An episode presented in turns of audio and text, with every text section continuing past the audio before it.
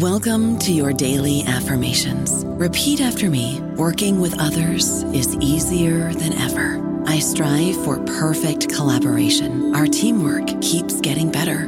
Yeah, affirmations are great, but Monday.com can really get you the teamwork you desire. Work together easily and share files, updates, data, and just about anything you want all in one platform. Affirm yes to start or tap the banner to go to Monday.com. Land Casino asking people what's the weirdest place you've gotten lucky? Lucky? In line at the deli, I guess? Aha, in my dentist's office. More than once, actually. Do I have to say? Yes, you do. In the car before my kids' PTA meeting. Really? Yes. Excuse me, what's the weirdest place you've gotten lucky? I never win and tell. Well, there you have it. You can get lucky anywhere playing at LuckyLandSlots.com. Play for free right now. Are you feeling lucky? No purchase necessary. Void where prohibited by law. 18 plus. Terms and conditions apply. See website for details. Hola, esto es New Books Network en español. Bienvenidos a este nuevo episodio de NBN en español, la sección hispana de New Book Networks. Esta entrevista cuenta con el apoyo del Semillero de Investigación en Literatura Latinoamericana, SILAT, de la Pontificia Universidad Javeria- Javeriana de Colombia. Mi nombre es Daniela Buxdorf y hoy tenemos el gusto de conversar con Juan Pablo Luque, investigador y académico argentino, autor de Una novela imposible, La política poética de Rodolfo Walsh. Hola Juan Pablo, muchas gracias por estar en New Book Network en español. Hola Daniela, muchas gracias por la invitación. Un gusto encontrarnos a, a conversar sobre estos problemas literarios. Eh, muchas gracias Juan Pablo. Bueno, voy a hacer una breve eh, descripción de, una breve presentación, perdón, de nuestro invitado. Juan Pablo Lupi es doctor en literatura por la Universidad de Buenos Aires, investigador adjunto del Consejo Nacional de Investigaciones Científicas y Técnicas de la República de Argentina, donde ha sido becario doctoral y postdoctoral. Desde 2008 participa en equipos de investigación en el Instituto de Literatura Hispanoamericana de la Facultad de Filosofía y Letras de la Universidad de Buenos Aires y dicta clases en dicha facultad y en el Colegio Pai- Paideia. Se ha desempeñado como maestro de grado y profesor de nivel secundario y terciario y desarrolló actividades de extensión y divulgación literaria en medios e instituciones públicas y privadas.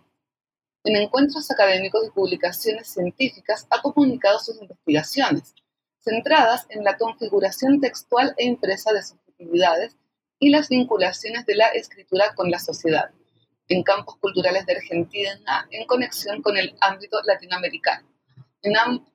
En ambos umbrales del siglo XX, periodos de 1870 a 1930 y de 1970 a 2015. Algunos de sus artículos recientes son Vacas a matar, de la dicotomía soberana al umbral biopolítico en ficciones ganaderas del Cono Sur, Desarmonías del Archivo Nacional, sujeción poética del paisaje en la cautiva de Echeverría, distorsión de lo español en las Pampas, proyección hispanoamericana de la estrategia realista de literatura, sociedad en futuro, los extremos de la República emergente en ensayos novelísticos de Lucio B. Mansilla. También es autor de Una novela invisible, la poética política de Rodolfo Walsh, y actualmente trabaja en un ensayo sobre políticas de los puntos suspensivos a partir de El Matadero y la representación de la corporalidad. Juan Pablo, muchísimas gracias por estar hoy día con nosotros. Te agradezco muchísimo. Y eh, partamos en materia, ¿te parece? ¿Cómo no? Gracias a vos y dale, empecemos. Partamos entonces con una novela imposible, La poética política de Rodolfo Walsh. Eh, la primera pregunta que me surge, ¿no? ¿Por qué Walsh? Sí, te- perdón, te corrijo, el título es una novela invisible, pero podría ser imposible. Es interesante, es interesante el desliz. Eh, hay, eh, digamos, yo eso lo encontré eh, cuando ya estaba muy, digamos, Walsh fue parte de mi, del corpus de mi tesis doctoral junto con Saer.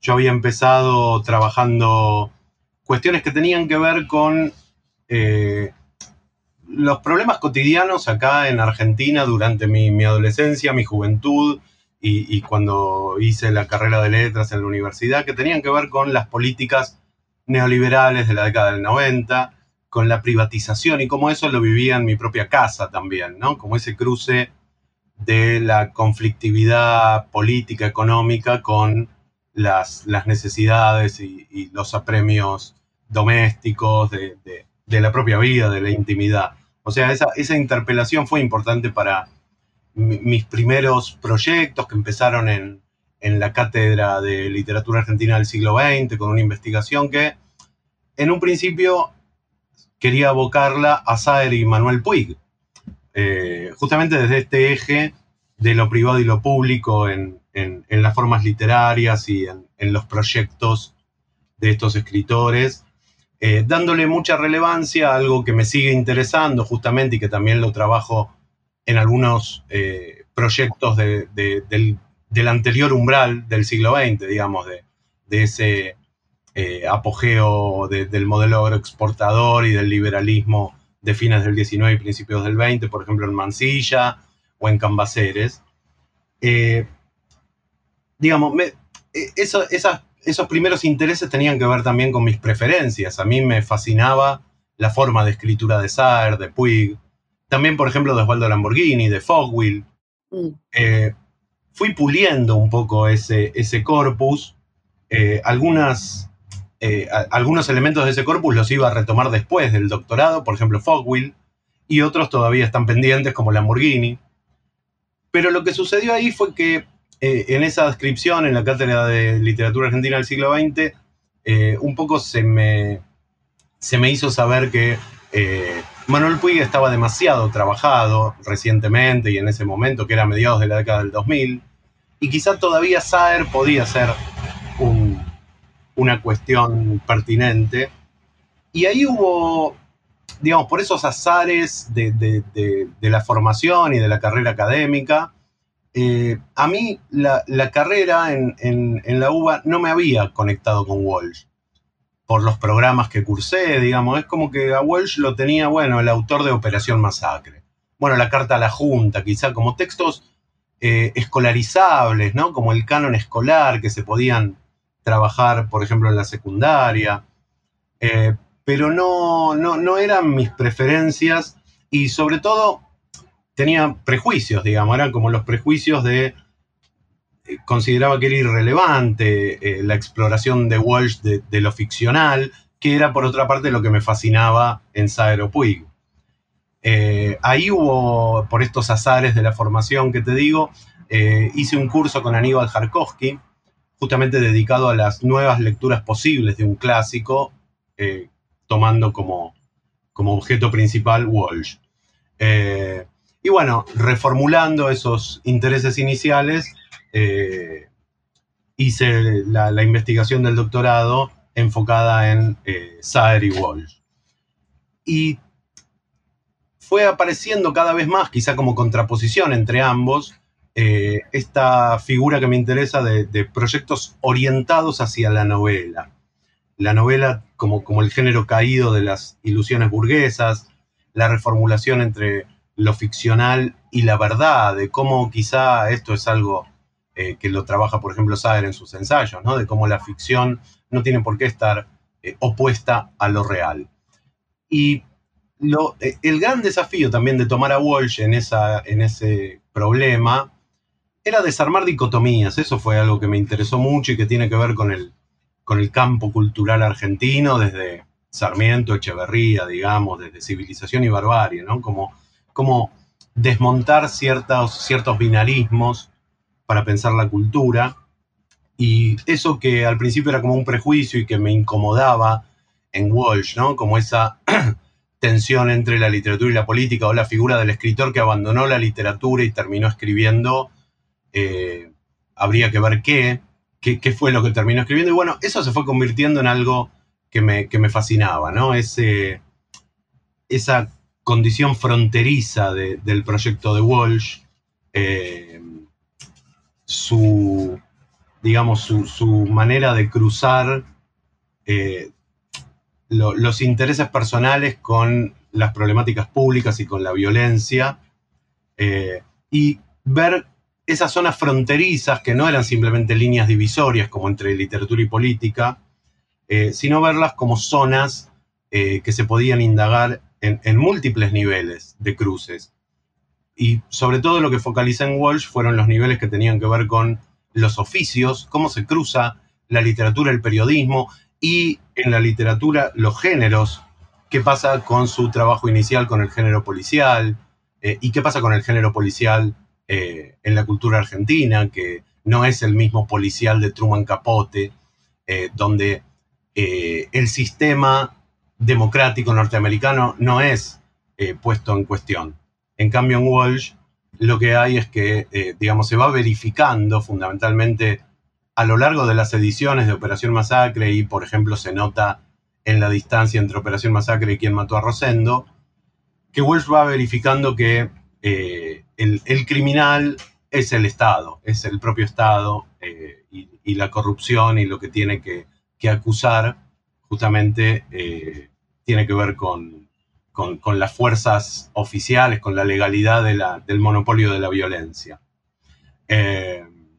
Y bueno, después otras zonas fronterizas que fui desglosando también, por ejemplo, con respecto a los medios y los soportes, porque Walsh, eh, digamos, difundió su escritura donde pudo. Esto pasa con Operación Masacre, que eh, es un periodista que se anima a investigar lo increíble, o sea, a comprobar la veracidad de un hecho que parecía completamente inverosímil, como fue el fusilamiento en junio de 1956.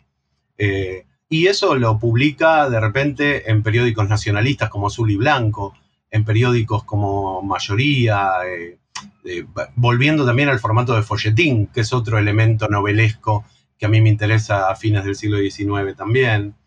Eh, y después fundamentalmente lo fronterizo a nivel de su propia escritura y de, y de, las formas que va trabajando en sus textos, ¿no? cruzando la crónica periodística con el cuento breve, saliéndose del policial para ir hacia una, una crítica social más, más contundente.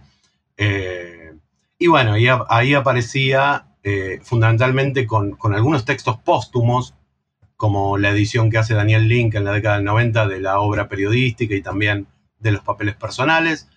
Sobre todo en, el diario de Walsh, cómo aparece eh, como la novela como inminencia, ¿no? Bueno, con esto del problema de la imposibilidad de escribir una novela o de recurrir a esa forma estética sin que se vuelva inofensiva, ¿no? Porque eso es lo, que le interesaba a Walsh, que la escritura sirviera para, para ofender al poder y para desarmar eh, estas injusticias sociales y estas eh, desigualdades. Entonces ahí la novela no, no era que no había novela, simplemente, sino que en todo caso la novela no tenía tanto que ver con la estética y con el acabado impreso formal de un libro. La novela no tenía que ver con el formato libro. Eh, tampoco tenía que ver, digamos, era una novela, podía ser una novela sin ficción, una novela sin libro, donde el ritmo novelesco sirviera para enganchar al lector, pero sin disipar la dimensión política abierta del acontecimiento. Eh, y bueno, ahí fue como, como me metí con esta idea de, rastrear esos elementos novelescos, novelísticos en el proyecto Walsh.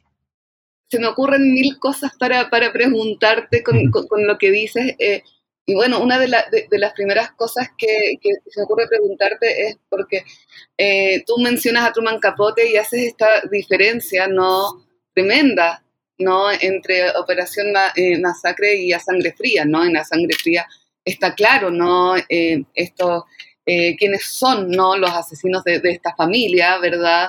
Y, en el fondo una de las grandes críticas que se le podría eventualmente hacer a, Capote es la empatía que él logra con estos criminales, ¿verdad? Al entrevistarlos y, tener una cercanía mayor, ¿no? pero eh, uno a pensar que podríamos ver a Walsh como un predecesor a Truman Capote y un predecesor a lo que se conoce con este término de novela de no ficción o non-fiction novel, a los que les gusta, ¿no? ¿Verdad? El, término en inglés.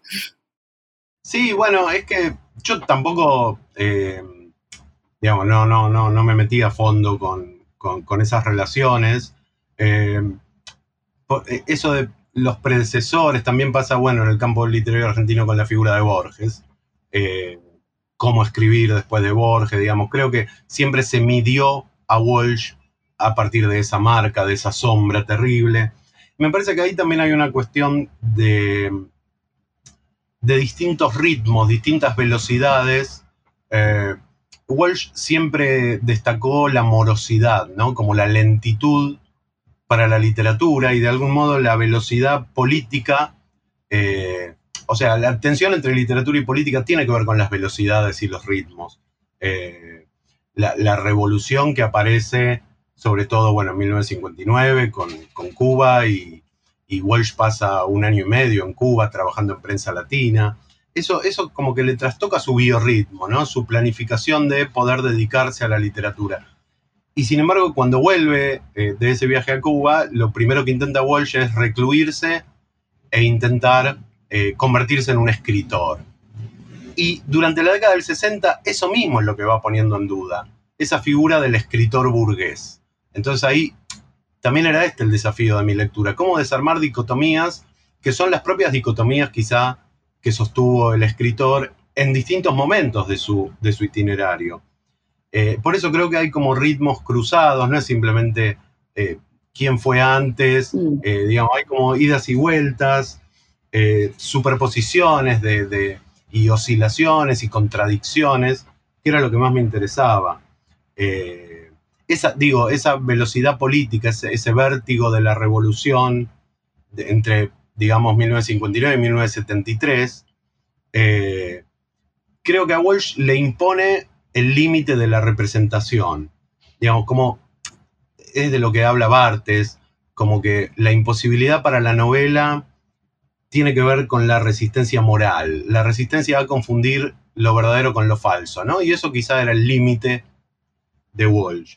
Eh, lo interesante es que convierte esas imposibilidades o esas contradicciones eh, en una autodemanda. O sea, es mucho más interesante analizar la autodemanda de Walsh que quiere seguir, digamos, probando con la literatura, aunque vea que la novela se convirtió en el vehículo de las ilusiones burguesas y en, el, en la gran forma consagrada del boom latinoamericano.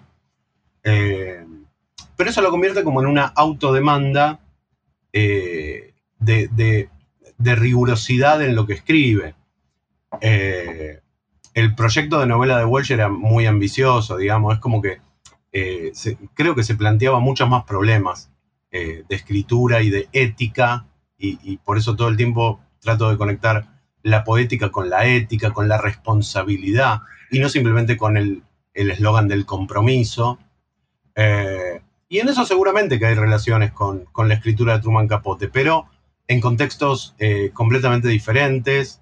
Eh, y bueno, como suele pasar en nuestras sociedades latinoamericanas, digamos, la gran diferencia de contexto tiene que ver con la, violencia eh, estatal y, con, con, el Estado corrupto y criminal, que justamente también era lo que trabajaba Walsh, no solo en Operación Masacre, sino en algunas series de cuentos policiales que empiezan ahí a buscar esa forma nueva. Por ejemplo, los casos del comisario Laurenzi, ¿no? donde el propio comisario es un sujeto eh, que siente que no puede hacer justicia. ¿no? Por eso yo lo, analizo con la idea del declive del justiciero, ¿no? como el representante oficial de la ley eh, se enfrenta con su propia imposibilidad para, eh, aunque logre demostrar, resolver el crimen y descubrir al criminal, el criminal quizá es alguien mejor posicionado en la sociedad. En el último cuento, por ejemplo, es un juez eh, y el comisario no puede hacer nada,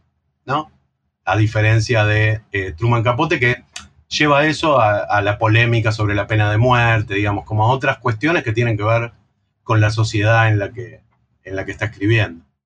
Claro, estos contextos distintos, ¿no? ¿Verdad? Claro. Eh, claro. mencionas a, Borges, pero en, tu, cuando te pregunto por Walsh, Tú eh, me hablas de Saer, de Puig, de Hopwell, pero no mencionas a Borges y Borges aparece después. Eh, me, pasa que eh, es algo muy personal, ¿no? Cada vez que pienso, leo de literatura argentina, ¿verdad? Siempre me lleva a Borges. La pregunta es, ¿todos los caminos llevan a Borges? ¿Es posible eludir a Borges en una investigación sobre literatura argentina, por ejemplo? Depende, depende a dónde focalice la investigación, pero yo replantearía la, la- la pregunta como si es posible eludirlo y yo diría, ¿es deseable? ¿Por qué lo vamos a eludir?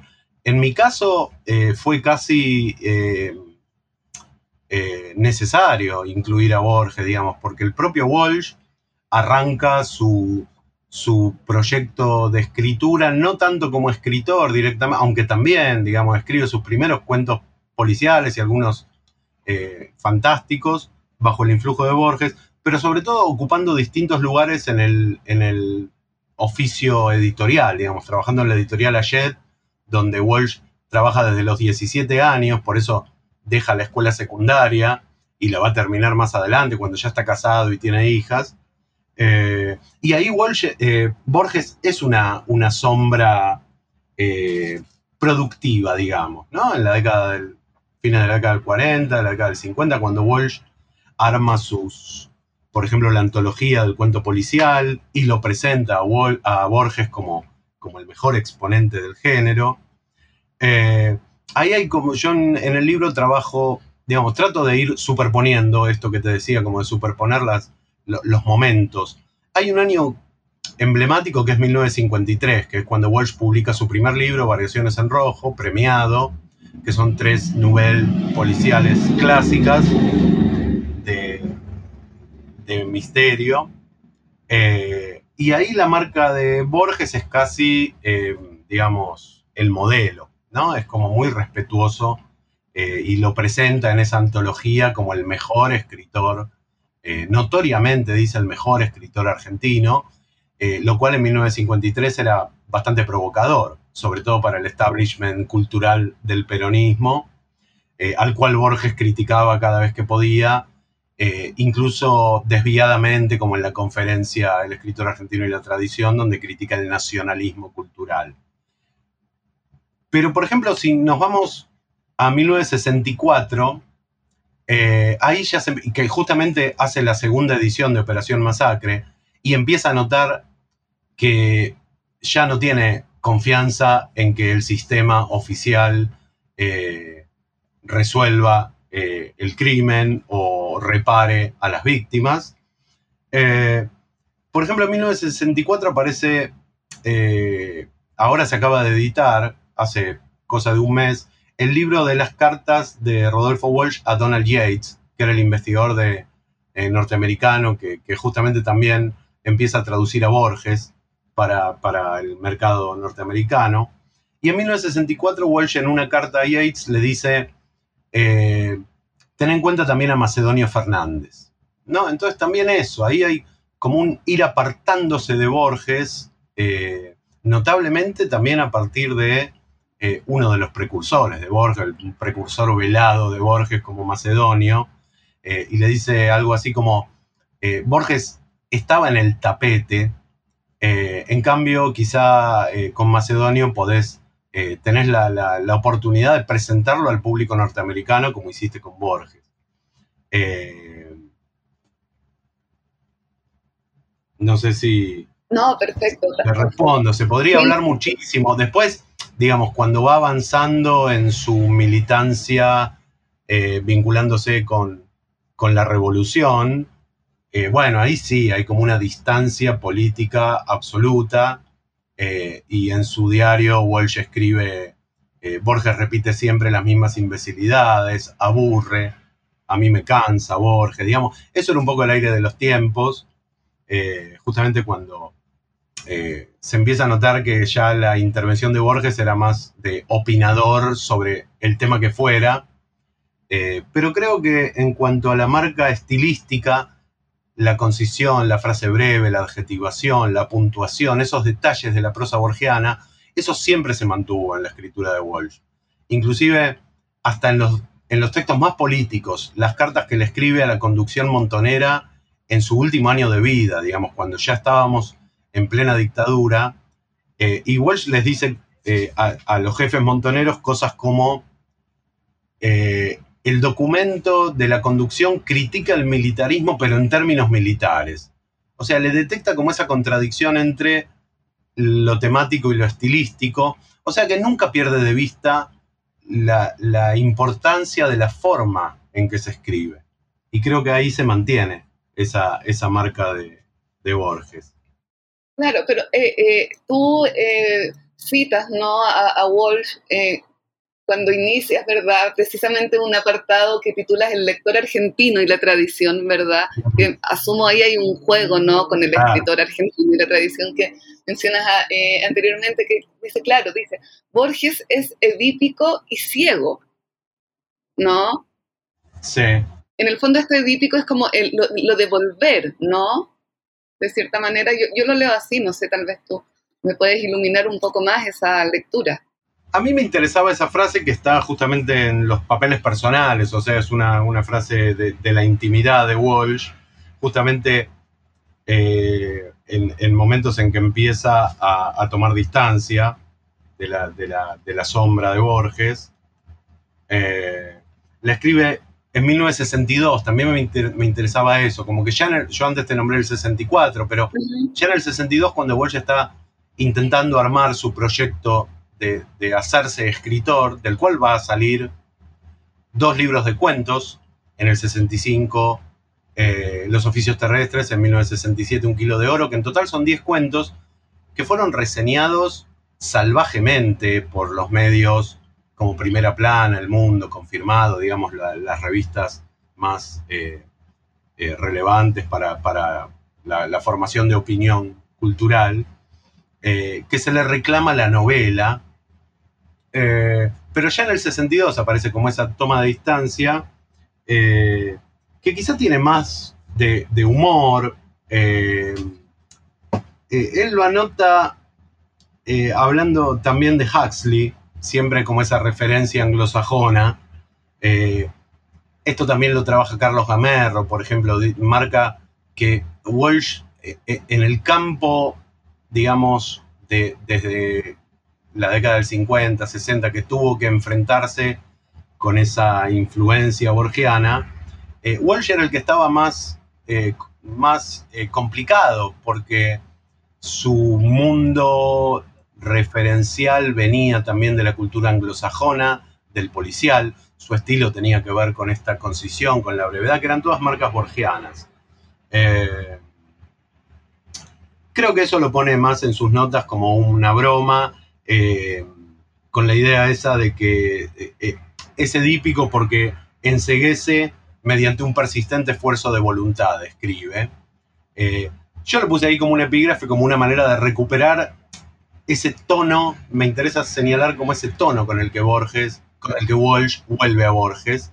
¿Cómo se refiere a él, no? Claro, y es un tono sobre todo de desacralizador, ¿no? O sea, es como bajar a Borges del panteón. Y tratar de, reubicarlo. Y, por ejemplo, antes te decía, bueno, las fechas, digamos, la década del 60, la resolutiva década del 60.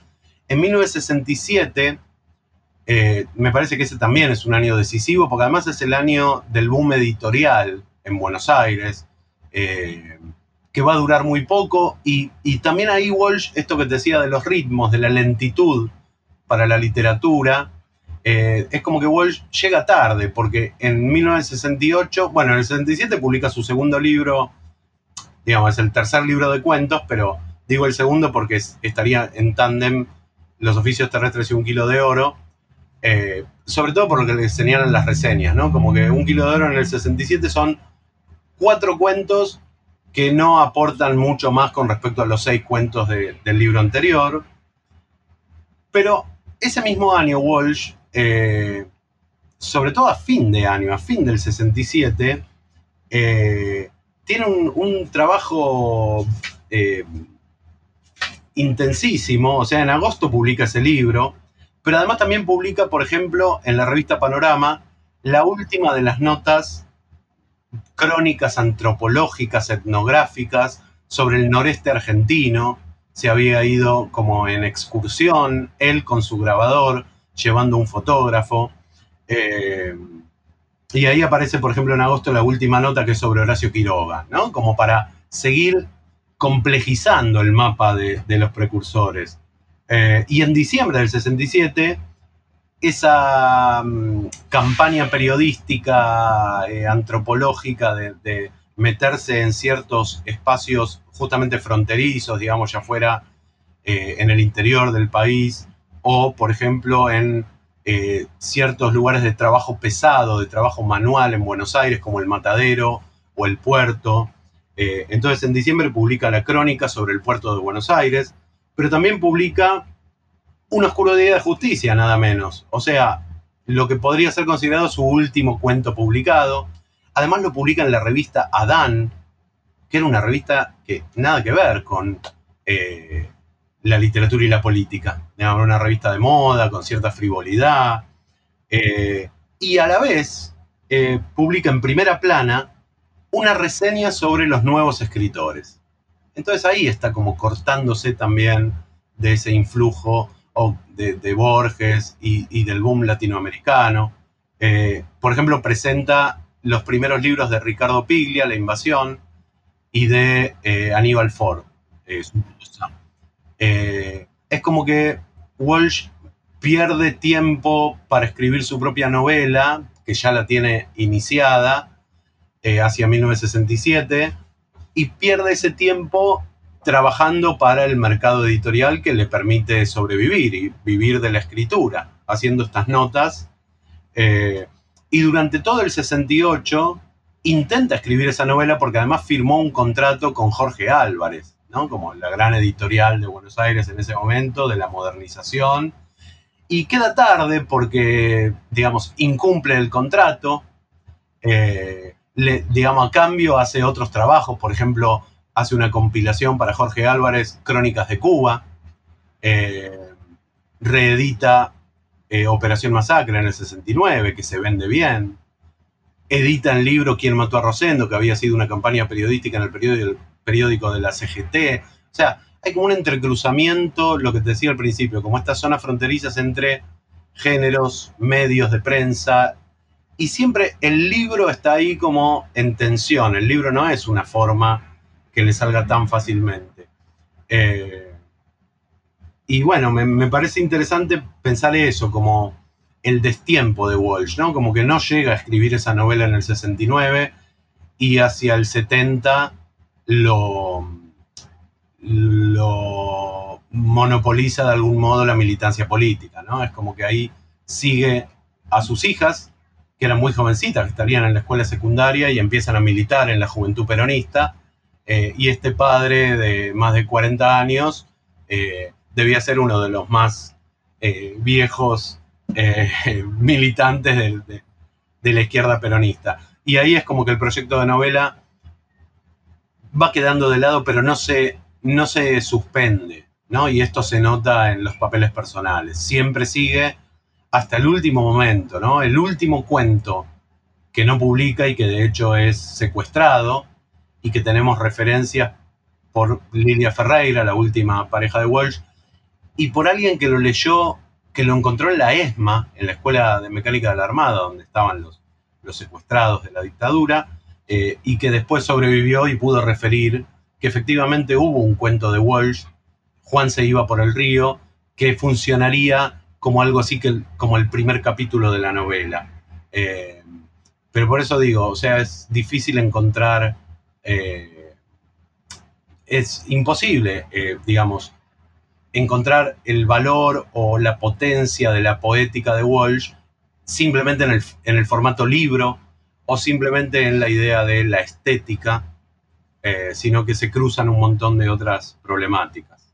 I don't know about you, but I'm very busy and I don't have a lot of time to cook. That's why I subscribe to Factor. Eating better is easy with Factor's delicious, ready to eat meals. Every fresh, never frozen meal is chef crafted, dietitian approved, and ready to go in just two minutes. You'll have over 35 different options to choose from every week, including Calorie Smart, Protein Plus, and Keto. These are two minute meals Factor meals are ready to eat and heat, so there's no prepping, cooking, or cleanup needed. They're flexible for your schedule Get as much or as little as you need by choosing your meals every week. Factor is the perfect solution if you're looking for fast, premium options with no cooking required. Sign up and save. We've done the math, and this is important. Factor is less expensive than takeout, and every meal is dietitian approved to be nutritious and delicious. Head to factormeals.com slash NBN50 and use code NBN50 to get 50% off. That's code NBN50 at factormeals.com slash NBN50 to get 50% off. Claro, me, me, me da la impresión eh, que eh, es un poco como tal vez en parte la discusión actual, ¿no? De trascender a las categorías, ¿no? Sí. No podemos hablar solo de novelista o solo de periodista, ¿verdad? Y lo, lo que hace también que la, la, la, discusión sea mucho más entretenida, por cierto, porque va a tener distintos como componentes de estas distintas categorías, pero eh, te, escucho y, pienso en tantas cosas, ¿no? Por ejemplo, cuando comentas lo de el viaje de Walsh a Cuba, el 59, eh, para mí es imposible no pensar también en Cortázar en Cuba, ¿no? Ya pensar también en este Walsh que en la década del 60 eh, quiere escribir, ¿verdad? Ya sacar esta, esta novela, ¿no? Que también cae en, en, en, en, tiempo, ¿no? ¿Verdad? Con el boom, ¿verdad? Que nuevamente el, el gran eh, exponente del boom en eh, argentino va a ser Cortázar, ¿no? Entonces, claro. eh, no sé, recuerdo, por ejemplo, ¿no? En, en, una, en una de las sucursales del Ateneo, ¿no? Que está toda esta exposición de fotos de Cortázar en Cuba. Uh -huh. ¿No? Entonces, ahí eh, siento que eh, por alguna parte pueden haber ciertos eh, puntos de contacto entre Walsh y Cortázar, ¿verdad? Pero también me pasa un poco que al pensar este Cortázar en París, ¿verdad? Tan afrancesado, que uno ve las entrevistas y que ya habla incluso con este acento medio francés, ¿verdad? Uh -huh. Siento que se, eh, se, se, me escapa un poco, ¿no? Tienen como, como estas zonas de contacto, pero también tienen eh, estos contrastes que podrían ser bien fuertes. Totalmente, me parece que lo principal son los contrastes. Eh, justamente como Walsh es difícil de clasificar y se mantuvo eh, con esta distancia con la forma libro, a diferencia de Cortázar, digamos, la, la, intervención también política de Cortázar en Cuba también tenía que ver justamente con el boom editorial, ¿no? Y con la posibilidad, por ejemplo, de eh, transferir los derechos de autor de algún libro en, en, beneficio de la revolución sandinista, por ejemplo. Eh, el aporte de Walsh va por otro lado, me parece. Todo el tiempo en sus papeles personales piensa la revolución en relación con la gente, ¿no? Lo que él llama la gente, los anónimos, el pueblo, eh, y, eso es lo que lo fascina de Cuba. Pero además, lo que más, digamos, eh, yo intenté dentro de esto de, mi intento de desarmar dicotomías, eh, una de las dicotomías que aparece en la propia escritura de Walsh, sobre todo en los papeles personales, que es, digamos, la literatura burguesa versus la literatura revolucionaria, y que de hecho así fue leído hasta nuestros días prácticamente, eh, cuando en realidad hay un montón de matices que se invisibilizan para tomar la idea de lo invisible, ¿no? Eh, por ejemplo, con, esto que decías de el escritor argentino que vive en París, eh, el problema de lo nacional en tensión con lo extranjero, lo europeo, y ahí también retomo algo de Borges que me quedó picando, que te quería agregar, que es muy interesante, también eh, Gamerro lo, lo, menciona.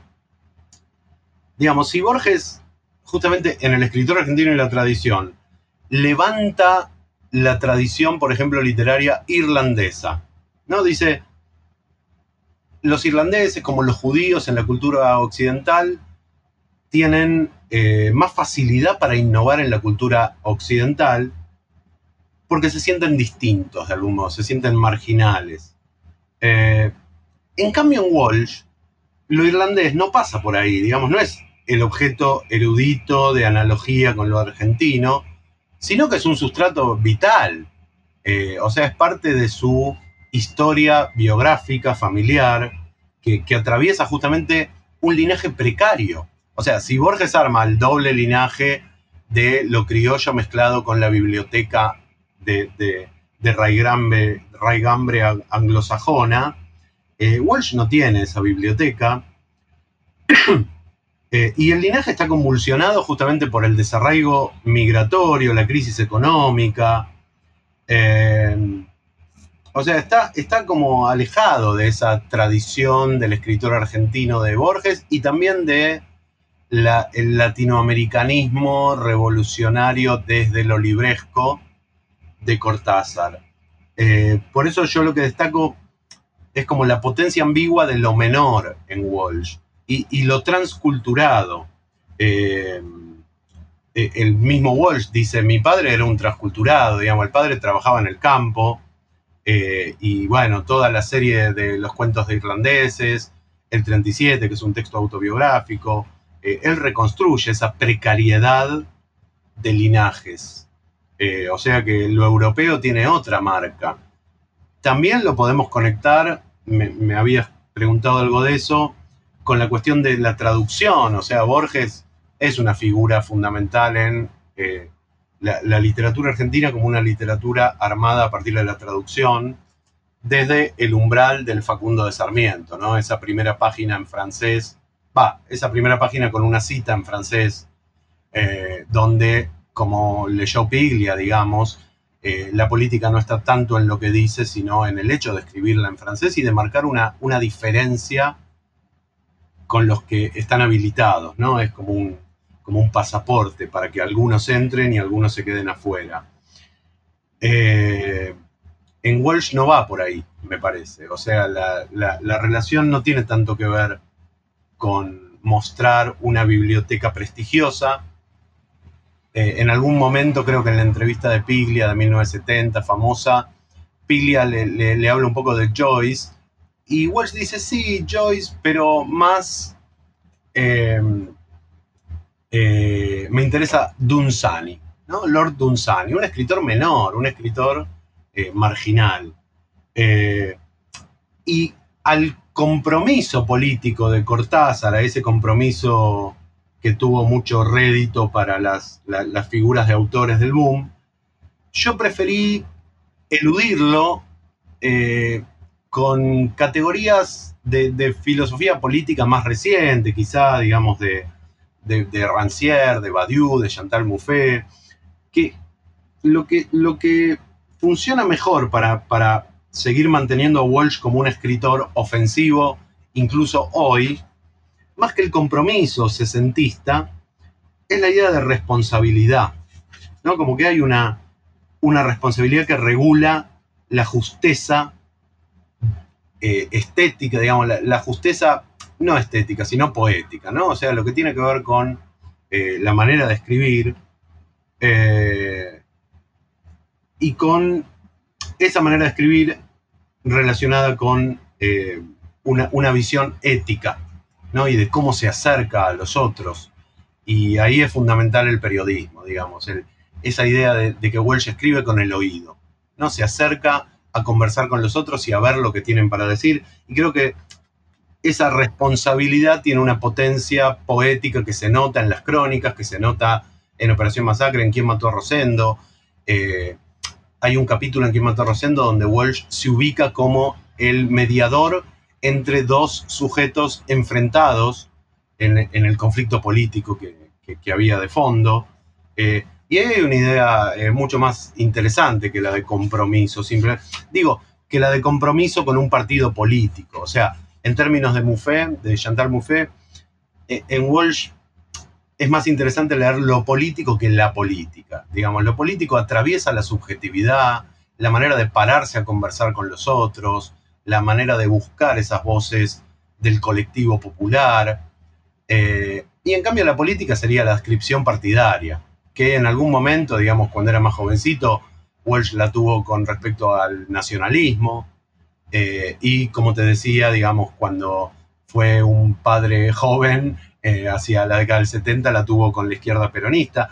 Pero eso es una parte del trayecto de Walsh, que tiene que ver quizá con eh, la programática política. Pero lo político atraviesa sus decisiones poéticas. Y en eso, eh, para volver a tu pregunta, me parece que ahí hay un salto de un salto hacia nuestro presente con respecto a Cortázar. ¿no? En Cortázar quizás se prioriza más la estética, eh, la declaración política, el testimonio, pero de una manera meramente comprometida y no quizá eh, poniéndose eh, a conversar con los otros de la manera que lo hizo Walsh, por ejemplo, con las inundaciones en Corrientes, con un leprosario en el Chaco, digamos, con los lugares de, los márgenes del sistema, ¿no? Y eso ya además anuncia el neoliberalismo de la década del 70, de la última dictadura, como dice en la Carta a la Junta, la miseria planificada. ¿no? Entonces, todo eso quizá eh, Walsh le da un rigor que sigue teniendo eh, fuerza ofensiva ahora en el siglo XXI y que en Cortázar quizá ha quedado más en un lugar de, una estética lúdica, de juego con el lenguaje, eh, de experimentar eh, manteniendo las coordenadas de la estética europea, ¿no? La vanguardia, la neo-vanguardia, bueno, va por ahí eso. Me gustaría hacerte una última pregunta respecto a tu trabajo con Walsh, porque has mencionado los manuscritos, sus diarios, ¿verdad? Sus cartas, el, material de archivo, ¿no? Em, ¿Tú ¿Cómo, eh, a ver, el, material de archivo, cómo te suma eh, eh, en las lecturas que tú haces de Walsh, ¿verdad? Entendiendo, ¿no? que es un material que supuestamente no es privado, ¿no? Pero termina siendo público. De, cierta manera, lo podemos poner en la mesa a la par con el material publicado, ¿no? Bueno, también, como te decía antes, eh, la forma libro no, no, alcanza. Digamos, si uno solamente se fija en la obra edita, y además ahí también aparece el problema de la obra edita por Walsh y lo póstumo, donde también los principales libros de Walsh eh, póstumos eh, no fueron escritos por Walsh en tantos libros, ¿no? esto lo hizo sobre todo Daniel Link, Jorge Laforgue, Jorge Rivera, digamos, compiladores de alguno de esos papeles del archivo de Walsh. A lo cual también se agrega obviamente la violencia, la violencia estatal, el saqueo de sus materiales en su última casa en San Vicente. Eh, se perdieron eh, muchos de los, de, los papeles y los manuscritos. Eh, yo intenté trabajar justamente como no, limitándome al soporte libro, y por ejemplo, en cuanto al archivo, hubo un, un material menor que encontré cuando ya estaba muy avanzado en la tesis y cuando ya apremiaba entregarla y darle una forma. Y para darle una forma fue muy importante encontrar algo en la hemeroteca del Congreso Nacional acá en Buenos Aires, que eran estas reseñas que te comenté de la revista Primera Plana, confirmado, el Mundo, diarios y revistas que eh, habían reseñado sobre todo los dos libros de cuentos del 65 y del 67, y la reseñaban como diciendo, bueno, eh, la novela malograda, ¿no? En vez de escribir una novela. E, ese material muy menor y eran textos breves, eh, fue como lo, que le dio forma a mi libro. o sea, fue, quizá para la tesis eso no fue tan decisivo, eh, pero después para convertir la tesis en libro y para focalizar en los problemas específicos de, la obra de Walsh, eso fue lo que me dio un poco la, pauta de eh, cómo leer eh, lo que no se había visto o lo que incluso se le había exigido a Walsh.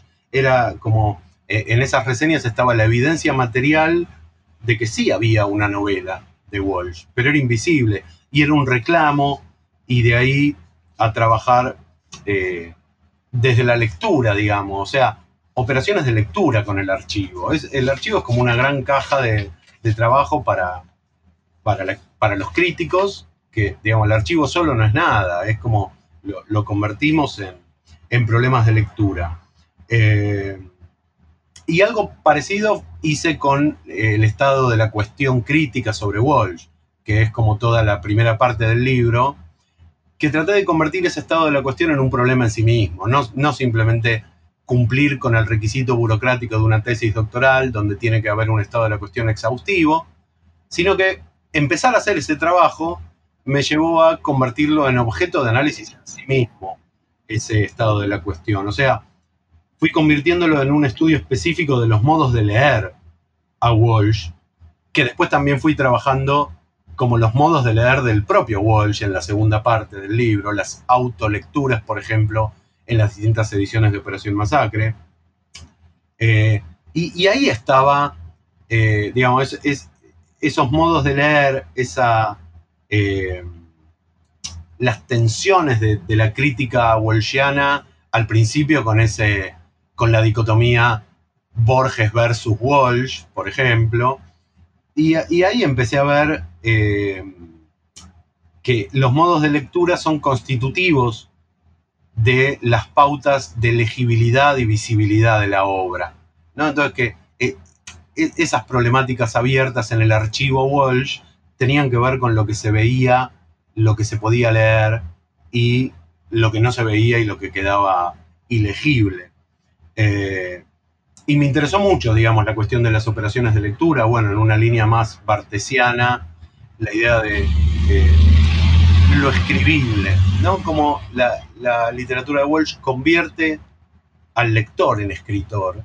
Eh, y ese era, ese era su modo de funcionamiento también, o sea, Walsh siempre escribió como un lector. Y quizá esa sea otra de las marcas borgianas, aunque Walsh le imprime a esas operaciones de lectura otra política, ¿no? Perfecto, muchas gracias Juan Pablo. Eh, tenemos unos minutos, tal vez nos quieras contar también eh, en qué estás trabajando actualmente, tus eh, nuevas investigaciones, proyectos. Bueno, digamos, la problemática de lo privado, lo público, la intimidad y la política me siguió rondando. el campo de problemas literarios en torno a las relaciones entre el arte, el lenguaje, digamos, la, la gran división, diría Huisen, entre el arte elevado y la cultura popular. Bueno, digo que las líneas que había trabajado Walsh, así como marco general, las relaciones entre el arte, la lengua, la lengua nacional, eh, los debates sobre la lengua, eh, las formas novelescas también me interesaban. Eh, todo eso quedó picando de algún modo. y de algún modo seguí trabajando con proyectos orientados hacia la novela, pero no meramente o exitosamente novelísticos, sino que pasa con lo que llamo personas impresas, digamos, ¿no? Como figuraciones de identidad en tensión con alteridades en la sociedad, digamos, en, la sociedad principalmente argentina, aunque también me interesa hacer algunos cruces con otros ámbitos latinoamericanos, pero en dos momentos que recorto por lo que pueden tener en común en cuanto a eh, la, reestructuración del campo cultural por las tecnologías y, la ingeniería social del liberalismo cosmopolita, digamos, entre fines del XIX y principios del XX, lo que sería el umbral de ingreso al siglo XX, y el neoliberalismo global en el umbral de salida, digamos, desde el último tercio del siglo XX y comienzos del siglo XXI. Eh, enfaticé más el trabajo justamente con, ese primer umbral, porque justamente ahí quizás se ve, por ejemplo, en, la obra de Lucio Mancilla, Cambaceres, Miguel Cané, por ejemplo, también, eh, se ve también esta tensión del proyecto orientado hacia la novela y las tensiones entre, eh, más que ficción y realidad, serían entre lectura y creencia la creencia, por ejemplo, es algo fundamental en, la prosa performativa del siglo XIX, de Sarmiento, de Mansilla. Eh, y cómo en estos textos hay una exploración discursiva de coyunturas socioeconómicas. En el fondo podemos ver que eh, e, esos modelos decimonónicos incluso hoy día están muy presentes, ¿no? Claro, bueno, y, y, ahí está lo que te decía al principio también de desarmar dicotomías y de cómo, por ejemplo, cómo sigue funcionando el binarismo, civilización, barbarie o, eh, digamos, orden, desorden o, eh, binarismos de género incluso, porque también, por ejemplo, la figura de la mujer en, la, en, el campo del folletín y en la novela. Entonces, por ejemplo, ahí trabajo cuestiones que tienen que ver con la representación de la mujer eh, en Mansilla, por ejemplo, en una obra de teatro eh, donde aparece la, eh, el, estereotipo de la mujer coqueta.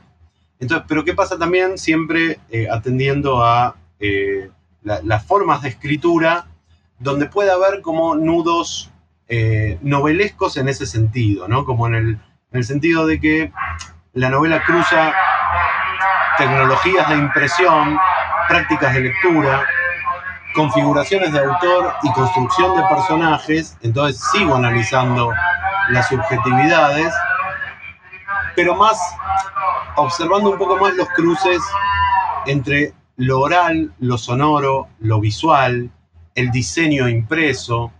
Entonces, bueno, por ejemplo, ahora estuve trabajando últimamente con la cuestión de eh, la, estigmatización de ciertos cuerpos sexuados eh, vistas en, la aplicación de puntos suspensivos, que es algo que viene de la edición del Matadero de Echeverría que hace Juan María Gutiérrez, eh, pero que reaparece en algunos textos, por ejemplo, sobre la mujer prostituta en Manuel Galvez